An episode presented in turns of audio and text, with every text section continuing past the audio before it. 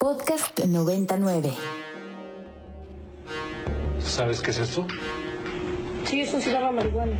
Le juro que yo no sabía. En contra de la criminalización, hablemos responsablemente.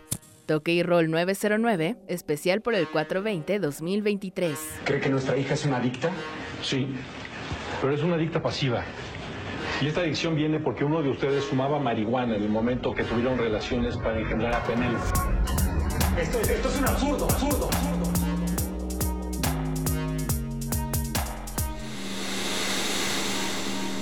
Toque y Roll 909, especial por el 420-2023. Muy buena tarde, queridísimos radioescuchas, queridísimas radioescuchas que nos sintonizan. Yo soy Eduardo Limón y ustedes me escuchan todos los miércoles conduciendo el Inspiria cuando se dedica a libros y a literatura. Pero hoy es una ocasión feliz en la que estamos consignando lo que en principio sería, visto desde la zona muy superficial, una efeméride lúdica, colorida y divertida, pero que en el fondo esconde un tema social, político y naturalmente de salud pública muy profundo que el día de hoy vamos a tener oportunidad de analizar con diversos especialistas. Y me acompaña aquí en la cabinita virtual de Ibero 99 mi querida Jimena García. ¿Cómo estás, Jimena? Hola, ¿qué tal? Buena tarde a todos ustedes. Eh, así es, este es un espacio que nos permitirá hablar un poco sobre la criminalización del consumo en nuestro país. Es un día especial, el 420 al cual hace referencia, toda la referencia al uso de la cannabis. Buenas tardes a todos ustedes. Justamente el uso de la cannabis se sabe. Hay un libro de Paco Hagenbeck dedicado precisamente al momento en el que de manera todavía muy rudimentaria, pequeños grupos de, eh, qué decir, transportadores que en ese momento ni siquiera cabían bajo el sello o el signo de ser denominados cárteles, comenzaron poco a poco con lo que hoy se conoce popularmente como el trasiego, Jimmy, amigos que nos escuchan, ese fue determinadamente el punto en el que, de acuerdo a lo que menciona en su narrativa Francisco Hagenbeck, se inauguró la primavera del mal, dice él.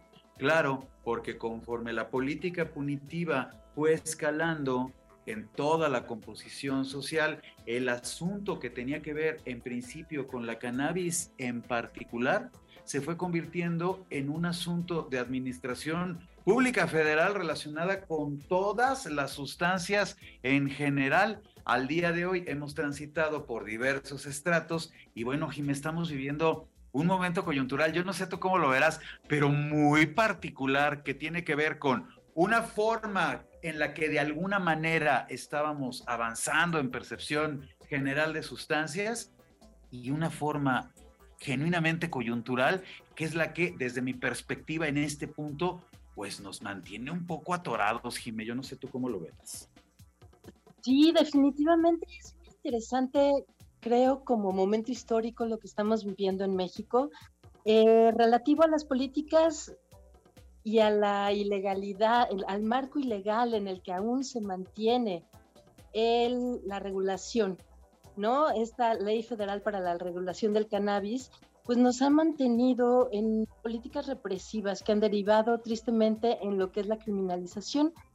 Y otra cuestión que, que vale la pena decir en este, en este momento es el prohibicionismo por lo general siempre nos lleva al abuso de las sustancias y no estamos hablando de una cuestión moral porque el consumo ya está, sino de, de cómo, cómo vamos a hacer ¿no? que esto no dañe al tejido social.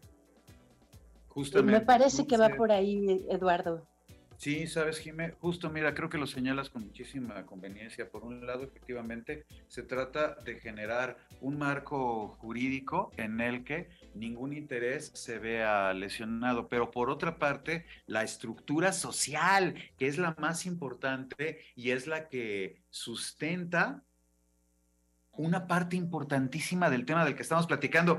Ya tenemos acá en la cabinita virtual a la gran y querida Sara Snap. Sara, ¿cómo estás? Buena tarde.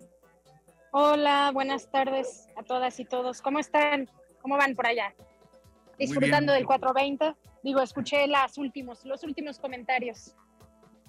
Muchas gracias, Sara. Sí, efectivamente, mira, disfrutándolo en toda medida dentro de lo que tiene que ver con, así estábamos abriendo el programa este especial dedicado al, 420 Toque y Roll desde Ibero 99, precisamente hablando de esto, Sara, el punto en el que hasta hace más o menos poco tiempo la percepción relacionada con las sustancias en general y con el cannabis en particular parecía avanzar y ahora nos encontramos en una zona un tanto, un tanto espesa. ¿Tú cómo lo ves?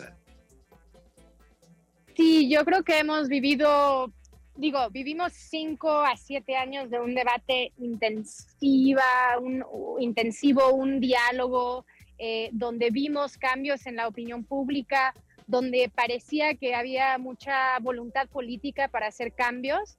Eh, y eso pues nos dio mucha esperanza, ¿no? De que estábamos cambiando eh, y íbamos a pasar a una legalidad, ¿no? En nuestro consumo, si, si eres una persona que consume o tiene alguna relación con el mercado.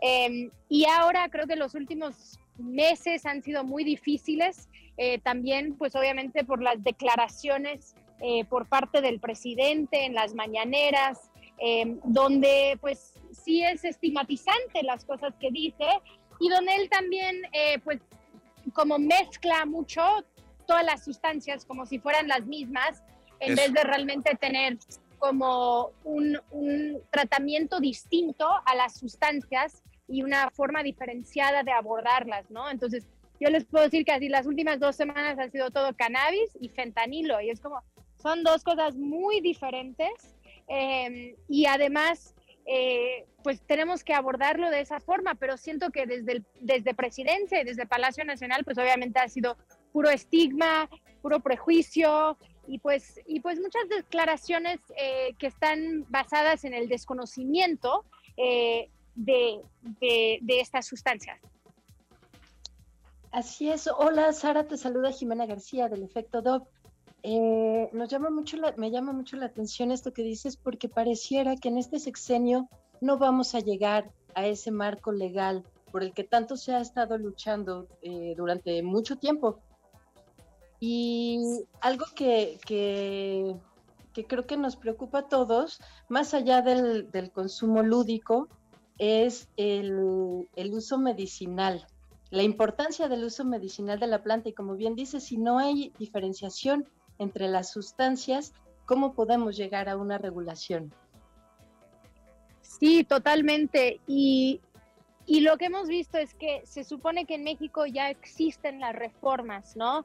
Para el acceso medicinal y terapéutico, em, pero la implementación no ha sucedido y esto en gran parte es por los obstáculos que ha puesto la COFEPRIS eh, a grupos que quisieran entrar eh, o empresas que quisieran entrar eh, a, este, a este mercado legal. Y esto tiene mucho que ver con cómo se diseñó eh, esas reformas en 2017, que obviamente el tema de la justicia social, el tema de la reparación del daño de la prohibición no estaba en la discusión pública y por eso no lo vimos reflejado ahí en, en la política pública tampoco. Y eso es donde entonces, y, y ahora pues tenemos el reglamento eh, donde en realidad sí tienes que ser una empresa farmacéutica para poder cumplir con los requisitos. Pero aún así, eh, yo no conozco pacientes que tienen éxito en ir con un médico que te prescribe un producto y que de ahí tienes acceso seguro a ese producto, ¿no? Y eso es lo que dicen los médicos, es que no hay producto para poder prescribir.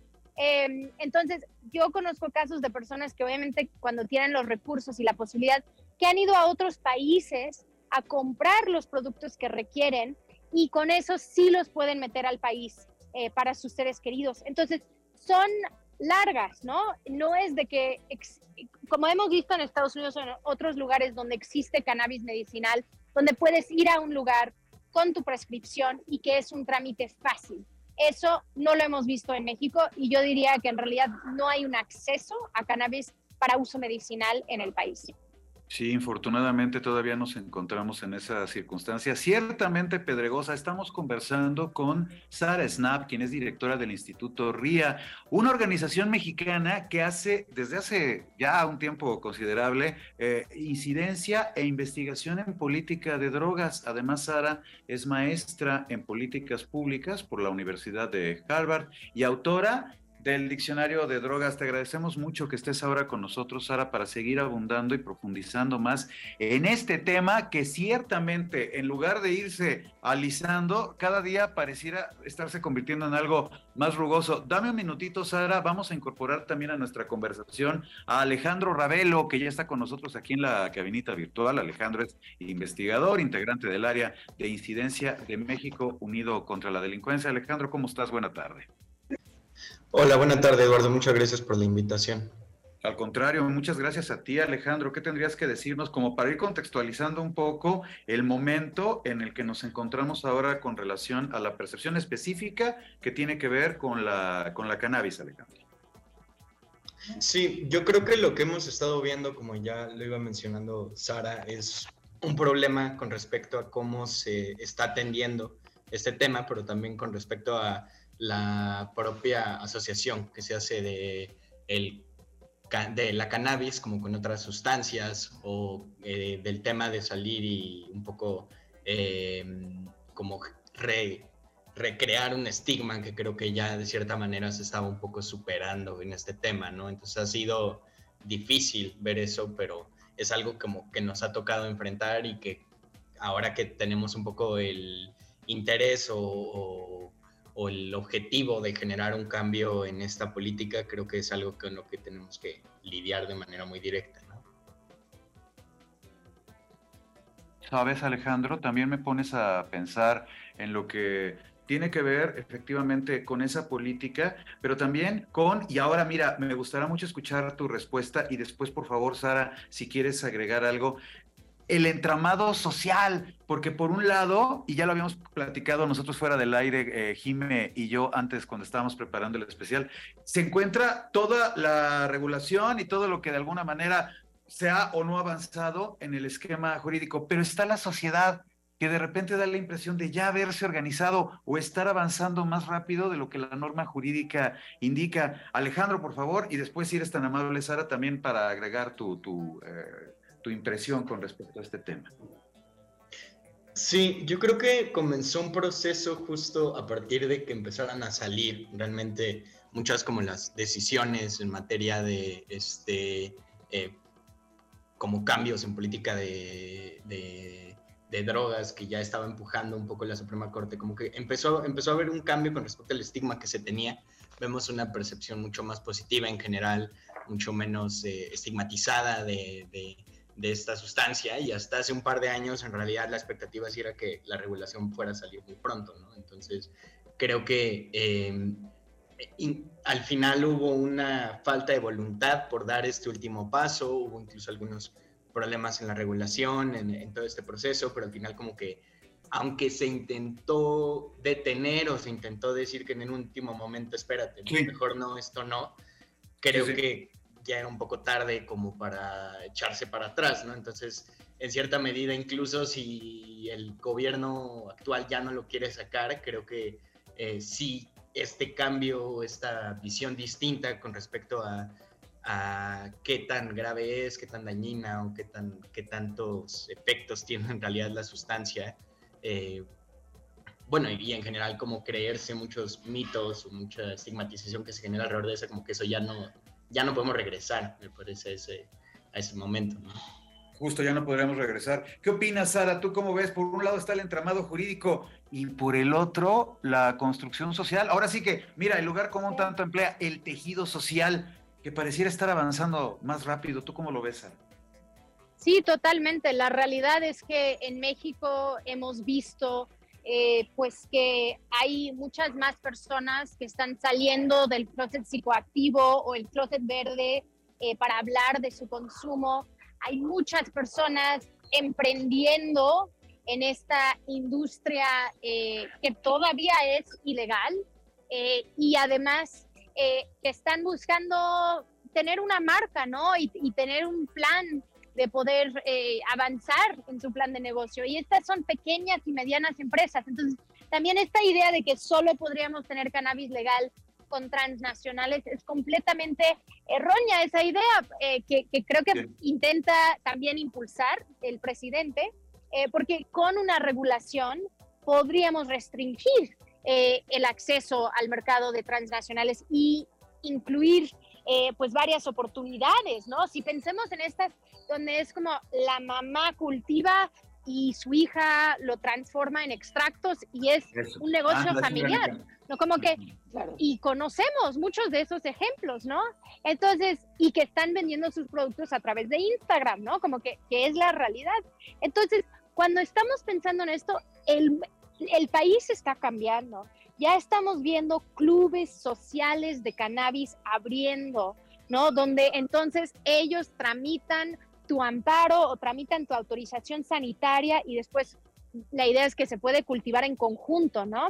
Yo hace unas semanas pude ir a Barcelona a, visitar los clubes y las asociaciones canábicas de allá y es que esto, son, esto es lo que surge con la falta de una regulación, que es la autorregulación, que es la autogestión, eh, porque cuando el Estado decide eh, abdicar su responsabilidad es la sociedad que responde de esta forma. Y yo lo veo como, em, pues obviamente a mí me gustaría que hubiera una regulación integral y le hemos dado todos los insumos para poder lograr una regulación eh, de ese tipo con una perspectiva de justicia social y de derechos humanos.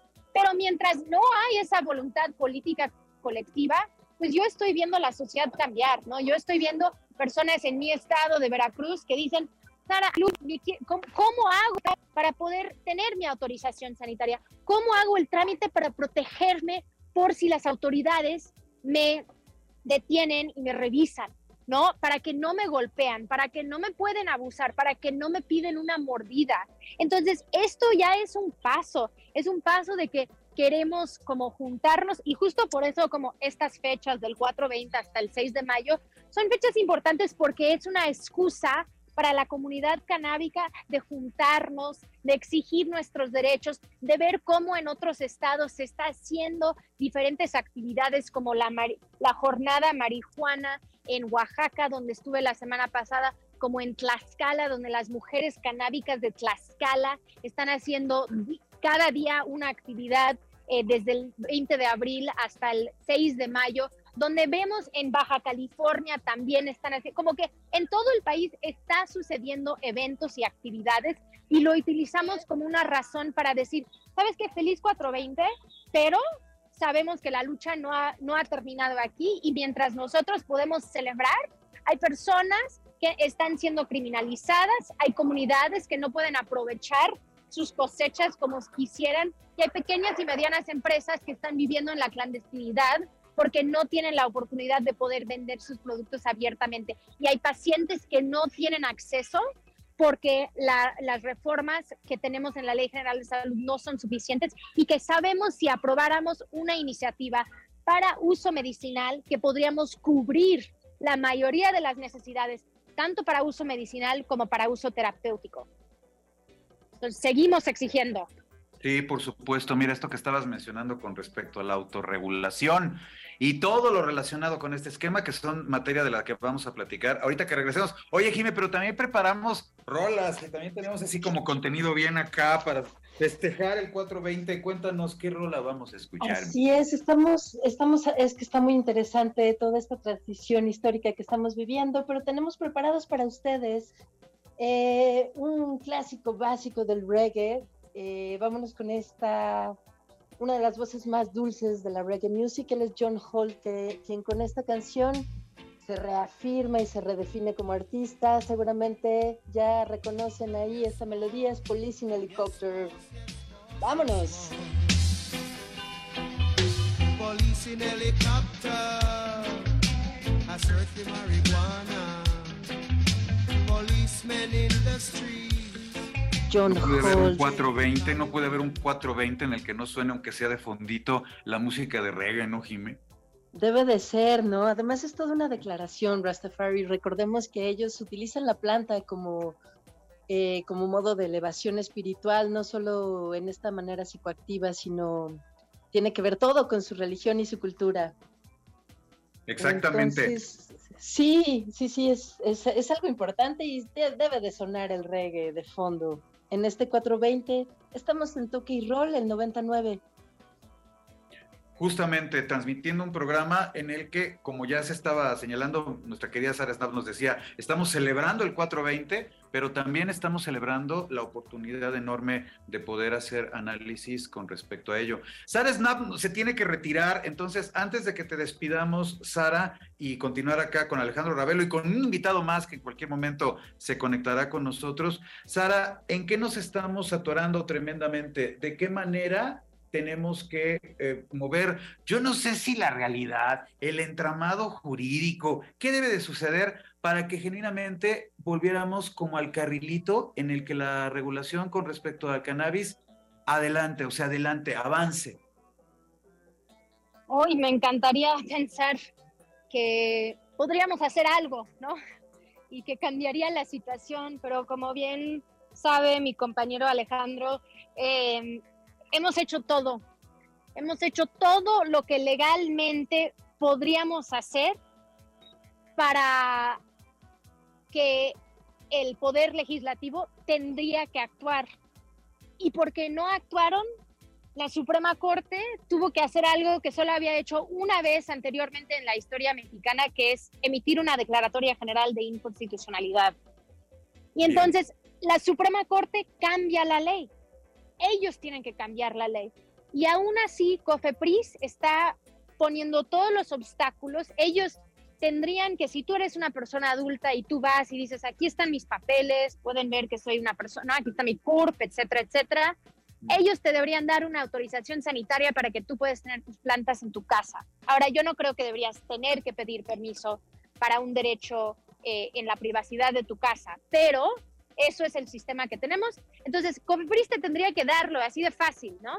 No lo hacen, te lo niegan, te hacen ir con un juez donde tienes que pagar una asesoría jurídica para poder después regresar con Cofepris cuando te dan la razón, que te lo van a dar, y es un trámite muy honoroso. Sabemos que solo el 20% de las personas que inician ese trámite lo concluyen exitosamente. Entonces, para mí yo creo que lo más importante es cómo vamos a exigir que este sea un tema en las campañas presidenciales y en las campañas locales, porque también a nivel estatal y a nivel, local, eh, gobernadores y gobernadoras podrían emitir decretos de cero persecución. Decir, no sabes qué, nosotros no vamos a tramitar ningún delito relacionado con cannabis hasta los 5 kilos, que ya es narcotráfico. Ya no vamos a tramitar ya no vamos a perseguir a personas por consumir cannabis, ¿no? Podrían decidir eso, eh, pero no lo han hecho. Entonces, nosotros como personas usuarias o personas que no consumen, pero te preocupa, ¿no? El yo no fumo, pero me sumo.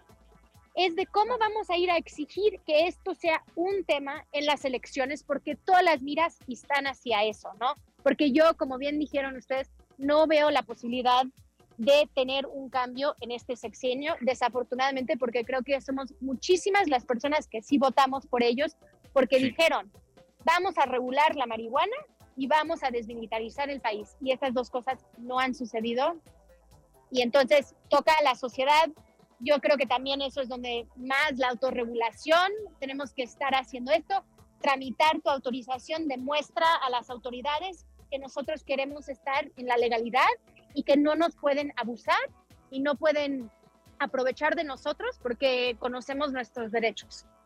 Justamente, justamente. Sara Snap, directora del Instituto RIA, organización mexicana dedicada a la investigación en políticas de drogas, maestra en políticas públicas por la Universidad de Harvard y autora del Diccionario de Drogas. Muchas gracias, Sara, por estos minutos para conversar con todo el auditorio de Ibero 99 acerca de este tema trascendental, fundamentalísimo. Gracias, Sara. Sí, muchísimas gracias, Lalo y Jime, muchísimas gracias, sí, porque es un tema tan importante y me encanta que ustedes sí lo abordan de forma muy profunda. Un abrazo al Alejandro. Gracias. Gracias, Sara. Sara que estuvo con nosotros. Mi querida Jime, nos vamos a un corte. Vámonos a corte. Regresamos. Esto es Toque y Roll por 99. Los que cometen estos actos eh, de eh, crímenes, eh, de asesinatos, por lo general son gentes drogadas. En contra de la criminalización, hablemos responsablemente. Toque y Rol 909, especial por el 420-2023. Los que cometen estos actos eh, de eh, crímenes, eh, de asesinatos, por lo general son gentes drogadas. En contra de la criminalización, hablemos responsablemente. Toque y Rol 909, especial por el 420-2023. Regresamos a Toque y Roll 99. Eh, tenemos al aire Alejandro Ravelo, investigador integrante del área de incidencia de México Unido contra la Delincuencia. Sí, hola, Jimena. Hola, ¿qué tal? Alejandro, estamos hablando de esta transición y ¿Cómo, ¿Cómo se está dando, cómo se están dando las condiciones? ¿Cuál es, cuál es tu opinión al respecto? Sí, yo creo que agregando un poco lo que estaba diciendo Sara antes, me parece que em, dando un poco de contexto, desde el 2018 la Corte había ordenado que se eliminara la prohibición de cannabis. Cuando la Corte dice esto, el Senado supuestamente sale y dice que se va a encargar no solo de eliminarla, sino también de regularla. Eh, y lo que hace básicamente la Corte es dar un, periodo para que el Senado realice este cambio. Un periodo que se sigue atrasando, piden varias prórrogas, eventualmente no sale la regulación y entonces es ahí cuando la Corte tiene que entrar. Y creo que justo es cuando la Corte entra y elimina la prohibición, dejando sin embargo todavía eh, todo un sistema bastante problemático donde y un poco confuso, donde todavía tienes que acceder o pedir un permiso para poder consumir de manera legal, que un poco legislativo dice, bueno, entonces ya esto ya está hecho, ya no tenemos como la presión y ya pueden dejar un poco de pretender, me da la impresión de que tienen la voluntad de realmente regular, ¿no? Creo que antes por lo menos tenían que... Eh, tenía que parecer que sí, pero una vez que la Corte realiza este cambio, si bien era un cambio necesario, también dejan de tener la presión y entonces ya queda pendiente el que salga esta ley. Y eso es, eso es muy lamentable, en realidad. Es lamentable, estábamos escuchando ahora de regreso del corte al presidente hablar de una manera, pues que sí resulta muy curioso eso de se trata de gente drogada, como que hay una generalización de que todo empleo de sustancias lleva necesariamente a la adicción, al desenfreno y al desorden Alejandro. Sin embargo, está documentado que diversos colectivos no solo no están desordenados, no solo no se encuentran desorganizados ni desenfrenados, sino que al contrario, manifiestan un eh, gusto por el consumo que se encuentra muy anclado en lo que ya la Suprema Corte había señalado, Alejandro, este derecho al libre desarrollo de la personalidad. ¿Qué puedes decirnos acerca de ello? Pues definitivamente creo que ya son solamente mitos que llevamos ya muchos, eh, muchas décadas escuchando y que en particular ya se repiten de manera totalmente acrítica. En particular, pues la marihuana es, un, es una droga que tiene un efecto totalmente distinto. Eh, no tiene nada que ver como con la violencia y sin embargo se le asocia con esto y de todas formas se asocian muchísimas otras sustancias sin tener ninguna evidencia con eh, comportamientos violentos. Ya es un lugar común muy fácil que en realidad rara vez se cuestiona. Sí, y, hay usos y costumbres, y a mí me, me llama mucho la atención esta parte en que nos es muy fácil caer en esta falacia de, de, que si es este si es marihuano o si es ratero seguro es marihuano y si es marihuano seguro es un drogadicto y no hay diferenciación Maldito ciudadano, maldito ciudadano marihuano. Pero algo, que, resalta de todo esto es que aún en este proceso de legalización y de amparo, por ejemplo, hay mucha gente que ya tiene su amparo, pero parece que en cuestión de cultura todavía nos falta cultura como sociedad. Hay muchos prejuicios a pesar de, lo, de los grandes pasos creo que se han dado en políticas sociales. ¿Es tu opinión al respecto? Creo que es muy difícil eh, que desaparezcan estos prejuicios, eh, incluso, incluso entre ciertos eh, em, círculos, digamos, de gente especializada en estos temas que cree que la prohibición no es la respuesta. Creo que hay un, un, lugar común que es el pensar que todo esto es culpa o todo viene nomás de una presión estadounidense, cuando no es así. De hecho, en México se prohibió primero la cannabis eh, a nivel federal que Estados Unidos. Entonces, estos, este tipo de mitos que llevamos ya hace 100 años realmente como escuchando sin, ninguna, sin ningún fundamento, es muy difícil como que salgan un poco de la sociedad y sin embargo creo que ya eh, viendo encuestas, viendo el apoyo que hay hacia esto, viendo que creo que hay un cambio social con respecto a cómo se ve esta sustancia y cómo se demoniza eh, o cómo se baja un poco esto, creo que igual ha habido cambios importantes.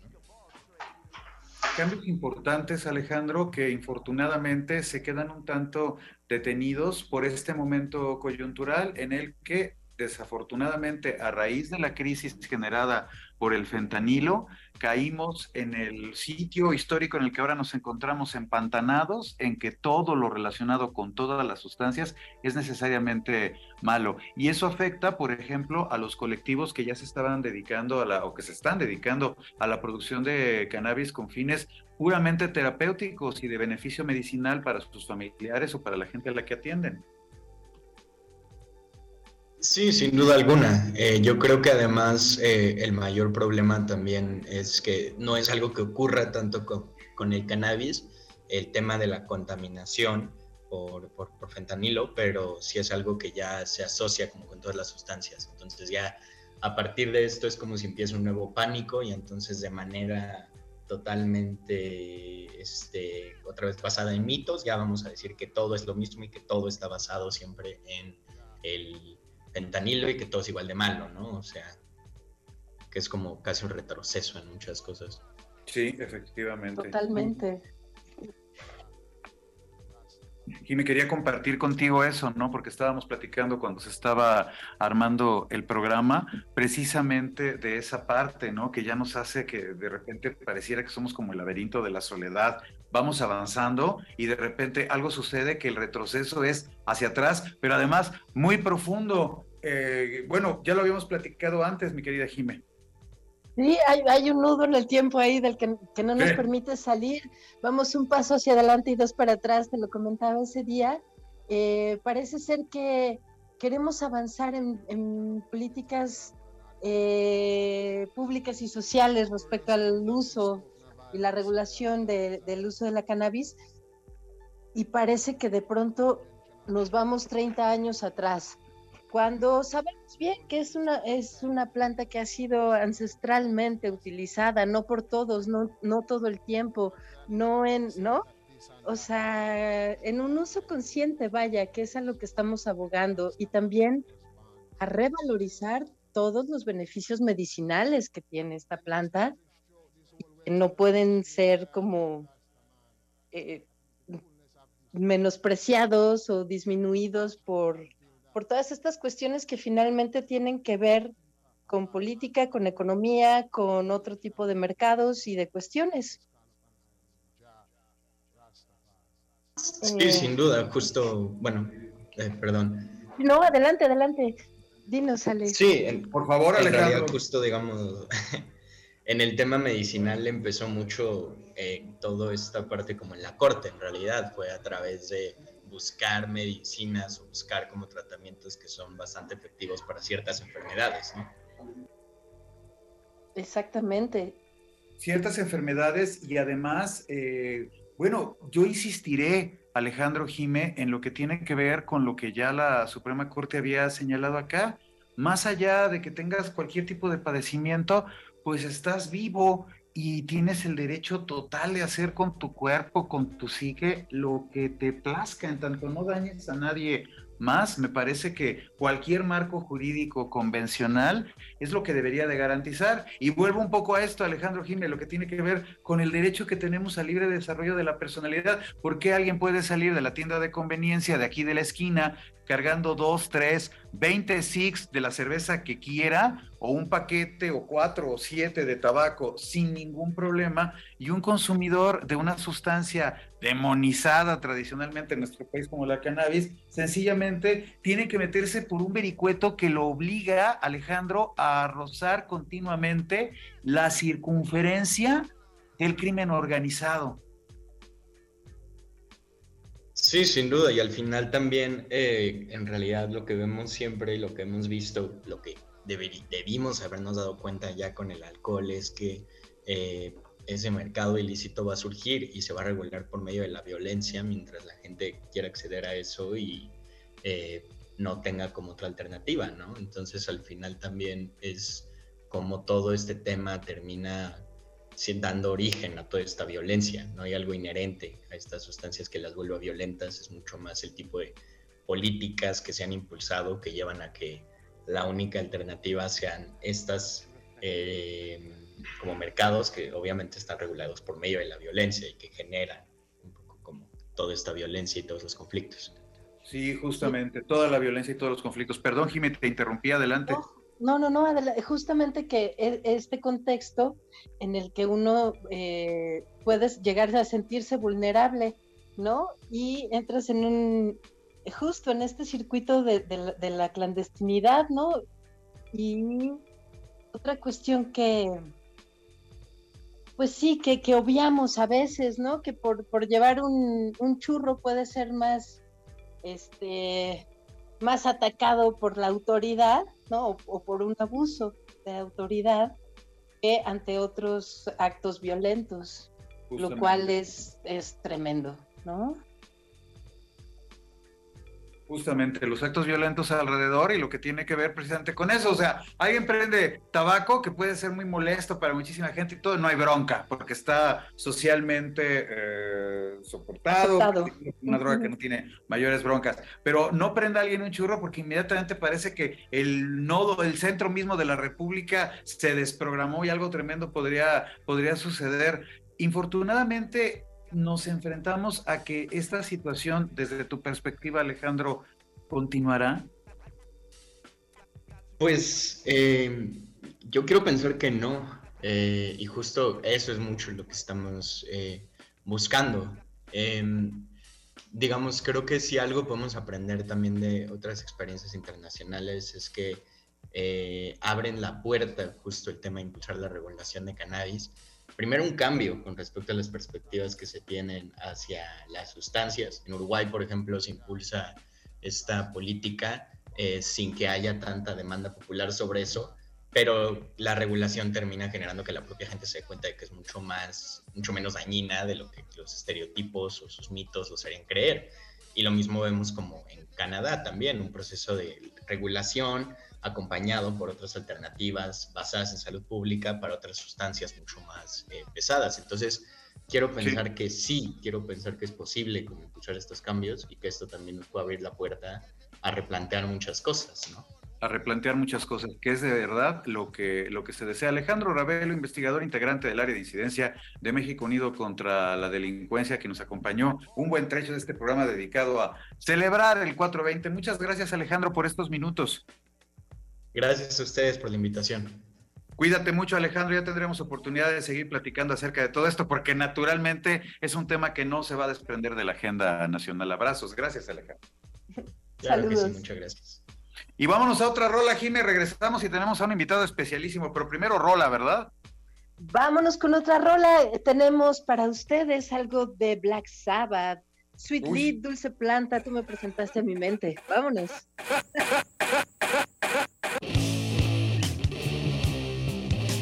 estaba desarrollando el siglo XX mundial, occidental particularmente, cuando este hombre al que se le ocurrió que si ya había música para sentir bonito, música para unir a la familia, música para alimentarse, música para el amor, dijo, ¿por qué diantres no existe música para dar miedo?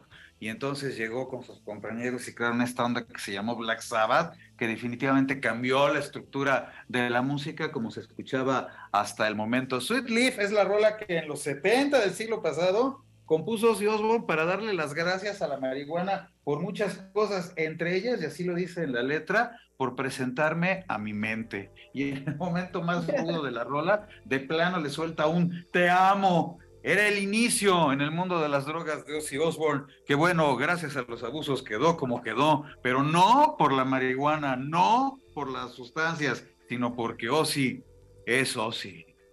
3 de la tarde con 49 minutos. Nos estamos acercando ya casi al final de este bloque, mi querida Jimmy, dedicado al 420. Y ya tenemos en cabina, bueno, en un enlace telefónico, a un colega muy querido, un amigo que hoy está celebrando junto conmigo un aniversario muy particular. El año pasado, para hablar del 420, nos queríamos comunicar y nunca la libramos y hoy estuvo a punto de suceder, con lo cual iba a ser el segundo aniversario de que no la librábamos pero afortunadamente sí la libramos.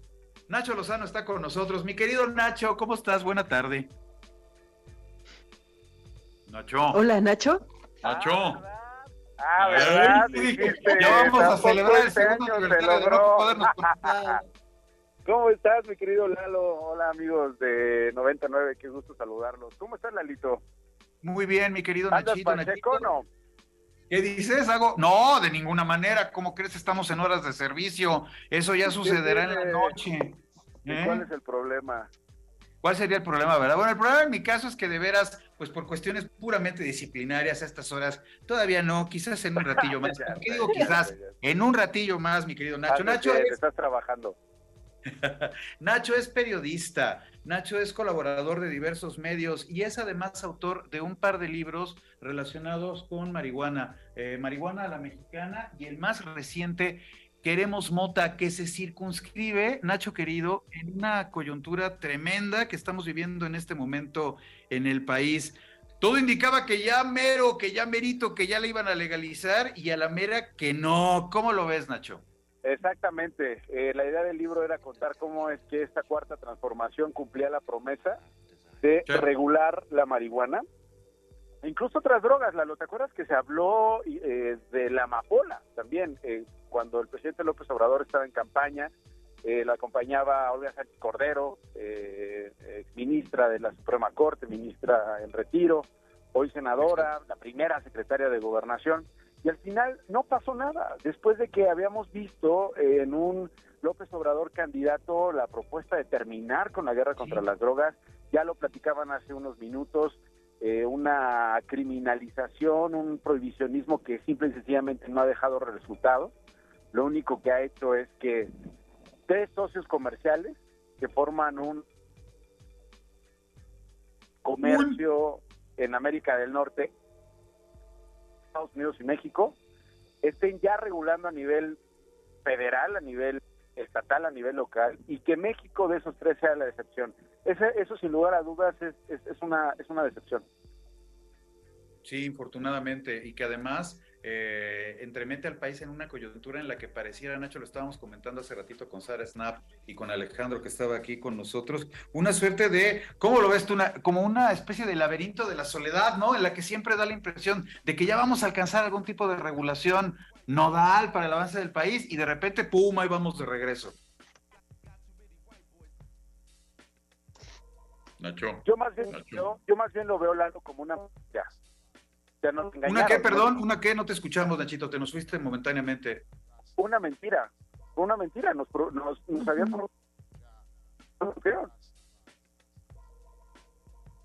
Caray, se nos fue tantito la comunicación con Nacho, pero ahí nos estaba señalando justo eso, ¿no? Que es una mentira, que lo que en principio se habló, se virtió como que iba a ser una de las políticas públicas importantes, centrales de la administración federal, de repente pues, se convirtió en una especie de mentira, Jime. Sí, y nada más nos están dando largas y largas y parece que esta definición... Bien. entonces, vámonos. Sí, justamente. Nachito, ahí estás de regreso. Nos estabas diciendo que lo considerabas como una especie, bueno, no como una especie, como una mentira, simple y llana. Sí, totalmente una mentira. Dijeron que lo que iban a regular, dijeron que iban a detener la guerra contra las drogas y eso no ha sucedido. Al contrario, se ha acrecentado, ¿no? Y eso es lo que es lo que tiene todavía más eh, en situación crítica, una situación que se ha venido denunciando, nosotros no hemos sido los primeros, Lalo, han habido colegas, periodistas, activistas, víctimas, productores, gente que sigue en la cárcel acusados de delitos que no cometieron, gente que sigue en la cárcel acusados de delitos como la posesión simple y que no tienen dinero para pagar un abogado y así demostrar su inocencia o en todo caso eh, quedar en libertad por un delito que, que, muchos eh, eh, que han estudiado el tema y que han puesto este dedo en la llaga dicen no merece cárcel. Justamente, justamente. Jime, por ahí tenías una pregunta que hacerle a Nacho. Este, no, pues es una tristeza todo lo que está sucediendo, pero más allá de eso y por el poco tiempo que tenemos, ¿tú crees que vayamos a llegar, tal vez no en este sexenio, pero sí a una regulación de esta ley? Eh, hoy depende desafortunadamente de eh, el presidente para que esto eh, se regule en el sentido de reglamentar lo que ya ordenaron los dos poderes de la Unión que se han pronunciado al respecto, por supuesto el judicial y en el caso del legislativo las dos cámaras respecto a una reglamentación en el tema de salud, en el tema de la eh, marihuana medicinal y en otras cosas. No, yo no, yo no plantearía el asunto como ojalá y ocurra. Ellos están obligados a hacerlo insisto, es uno de los tres socios comerciales que no tiene una regulación en forma, que no tiene una regulación que piense en los usuarios, y eso es lo triste. Oye, Nacho, estás señalando algo convenientísimo que por lo menos en mi espectro, en el panorama que yo tenía eh, visible frente a mí, no, no actuaba y tienes toda la razón. Por un lado, estamos hablando del marco jurídico mediante el cual en los Estados Unidos, en una buena parte del territorio, la cannabis es completamente legal. Y en el caso de Canadá, tenemos una de las legislaciones de avanzada que desde mi perspectiva, junto con la uruguaya, es una de las más articuladas. ¿Qué pasa con México? Totalmente, Lalo. Totalmente, Lalo. Y, y, y, y, en cambio, de este lado, lo único que ha pasado es el asunto de... Y qué tremendo. Ese sonido, cuando entra al aire, pone de nervios a cualquiera que esté conduciendo. ¿A poco no, Jimé? Y más ante, ante una respuesta como la que queríamos escuchar de, de Nacho, ante estas, estas cuestiones tan terribles, y más sobre todo porque hoy es un día muy importante en el que la gente, los consumidores están manifestando, están en las calles, están tomando las calles para hacer este uso de la cannabis en el más amplio espectro de la palabra, pues libremente, ¿verdad? Híjole. Justamente, ya creo que ya tenemos de regreso. Ya, ya estoy aquí. Oye, qué horror, Lalo, no inventes. Sí, ¿sabes que estaba pensando en que ahora que salgamos del aire? Yo dije, ya el año entrante vamos a, apagar las velitas, oye, cada año queremos hablar del 420 y no la librar. Yo propongo que ya para el próximo año yo te mande con días de anticipación un mail que leas tú al aire y tú hagas lo mismo de tu parte.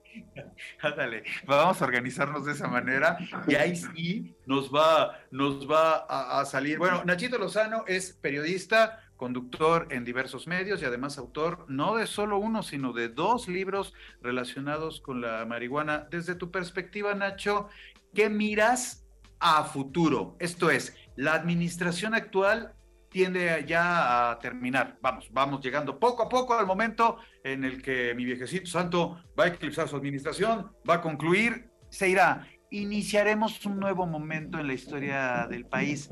¿Qué deseas para la regulación en este panorama, vamos a mencionarlo así, nuevo, novedoso, que se abriría en la, en la, en la historia del país en cuanto inicie la nueva o una nueva administración federal? Ojo, no es santo, ¿eh? Hoy en día hay pacientes que siguen sin tener acceso a medicinas derivadas de la cannabis. Hoy en día hay gente en la cárcel acusadas con delitos relacionados, delitos menores relacionados con marihuana. Hoy en día sigue sin haber una efectiva regulación acerca de la marihuana. Yo lo que espero, no a que antes de que termine el sexenio, sino ya esta regulación sea efectiva, esta reglamentación eh, sea publicada y eh, se piensa en las víctimas, se piensa en los pacientes, se piensa en los usuarios, se piensa en los investigadores, en los científicos que no han logrado que México sea una potencia investigadora de la cannabis como sí lo son otros países, porque en este, ridículamente, está prohibido comprar semillas que se pueden investigar en un laboratorio de una de nuestras universidades para fines que van más allá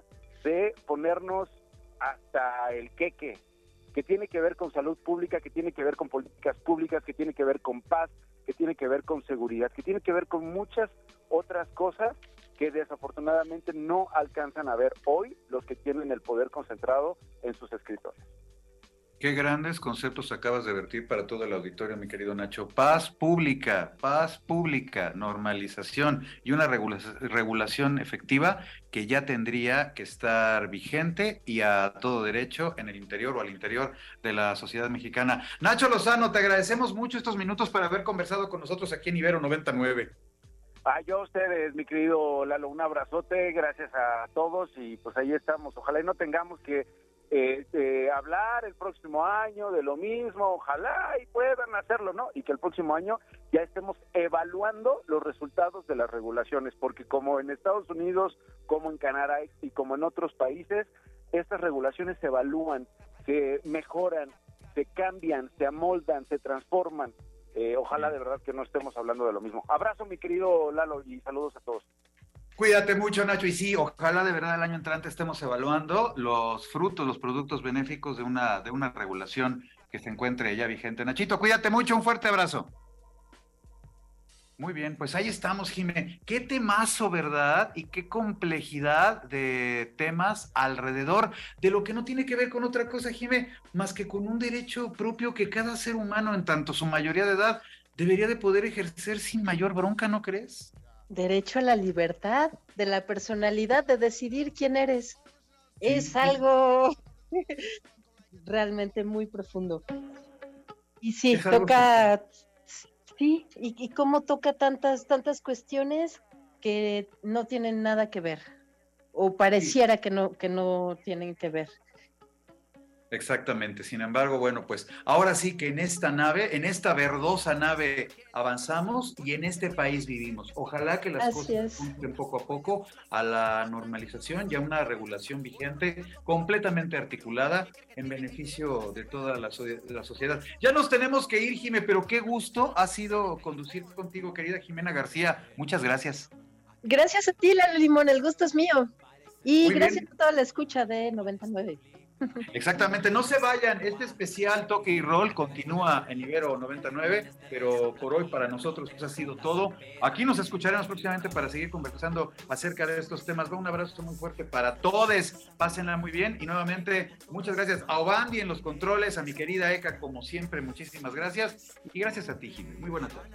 Muchas gracias a todos ustedes, un abrazo y feliz 420. Seguro que te luces azules y rojas, chingan si se les antoja, llegan con todas los que cometen estos actos eh, de eh, crímenes, eh, de asesinatos, por lo general son gentes drogadas en contra de la criminalización. Hablemos responsablemente. Toque y Rol 909, especial por el 420-2023.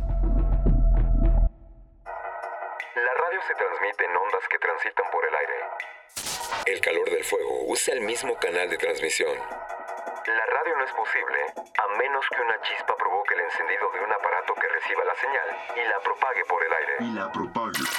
El fuego solo es posible con un choque de moléculas que provoque una oxidación acelerada. Que resulte en combustión. La radio, como el fuego, se enciende con una chispa. 20 años de Ibero 90.9. 20 años de Ibero 90.9. Enciende tus oídos. Enciende la radio. Para más contenidos como este, descarga nuestra aplicación disponible para Android y iOS o visita ibero909.fm.